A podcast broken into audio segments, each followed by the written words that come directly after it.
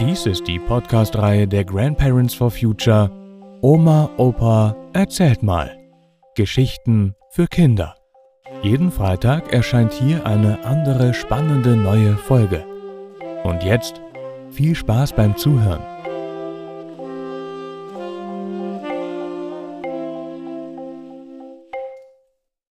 Die Gärten der Finzi Contini ich war zwölf Jahre alt, als wir an einem Wochenende nach Köln zur Monumenta Judaica, einer Ausstellung über die jüdische Kultur und Geschichte fuhren. Eigentlich war das nichts Ungewöhnliches, weil mein Vater Kunstgeschichte studiert hatte. Mir machte das Spaß. Und es beeindruckte mich, einen siebenarmigen Leuchter, eine Menora zu sehen und ihn erklärt zu bekommen. Das sind die sieben Tage der Schöpfung. Auch den achtarmigen Leuchter, den Chanukka-Leuchter, fand ich beeindruckend. Das sind die acht Tage des Lichterfestes.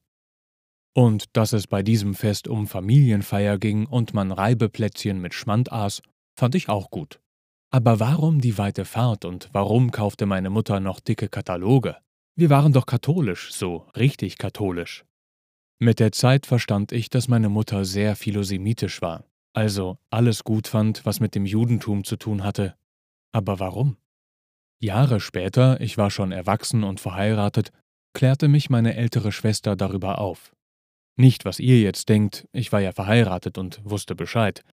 Nein, über ein Familiengeheimnis. Meine Mutter war in den 30er Jahren, also in der Hitlerzeit des Nationalsozialismus, am Goethe-Institut, dem Institut für deutsche Sprache und Kultur in Ferrara in Italien tätig. Dort lernte sie einen jungen Mann kennen und verliebte sich in ihn. Der junge Mann war Jude. In Ferrara nichts Besonderes, es gab eine größere jüdische Gemeinde. Aber wir waren in der Hitlerzeit. Hitler wollte alle europäischen Juden umbringen. Er ließ sie in Vernichtungslager, Konzentrationslager bringen. Dort wurden sie umgebracht. So geschah es auch mit der jüdischen Gemeinde in Ferrara. Meine Schwester hat in München bei der Buchvorstellung der Gärten der Finzi Contini das Buch, das das Leben und die Deportation der Juden in Ferrara beschreibt, mit dem Autor Giorgio Bassani gesprochen. Wussten die Mitarbeiterinnen des Goethe-Instituts über die Deportation nach Auschwitz Bescheid? Naturalmente. Natürlich. Was für eine Tragödie. Meine Mutter wusste es, aber sie konnte ihren Freund nicht retten. Ohne direkte Schuld, aber doch indirekt verstrickt in die Verbrechen des Regimes. Hätte sie Widerstand leisten können oder sollen? Ich weiß es nicht. Meine Mutter hat mit mir nie darüber geredet. Aber damals erst, nach dem Gespräch mit meiner Schwester, habe ich als junger Erwachsener verstanden, warum meine Mutter alles Jüdische gut fand und warum sie zeitlebens auch immer wieder sehr, sehr traurig war. Aber was hat diese Geschichte hier bei Grandparents for Future zu suchen?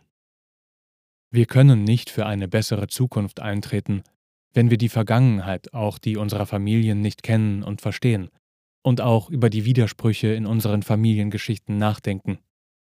Nichts, nicht alles ist an und für sich genommen gut.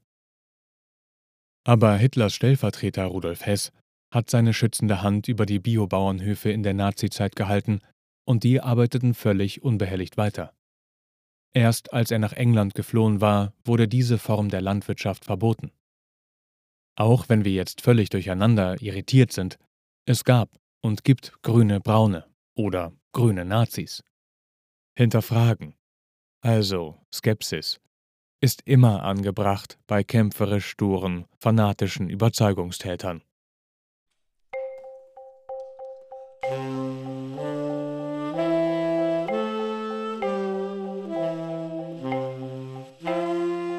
Das war die Gärten der Finzi Contini.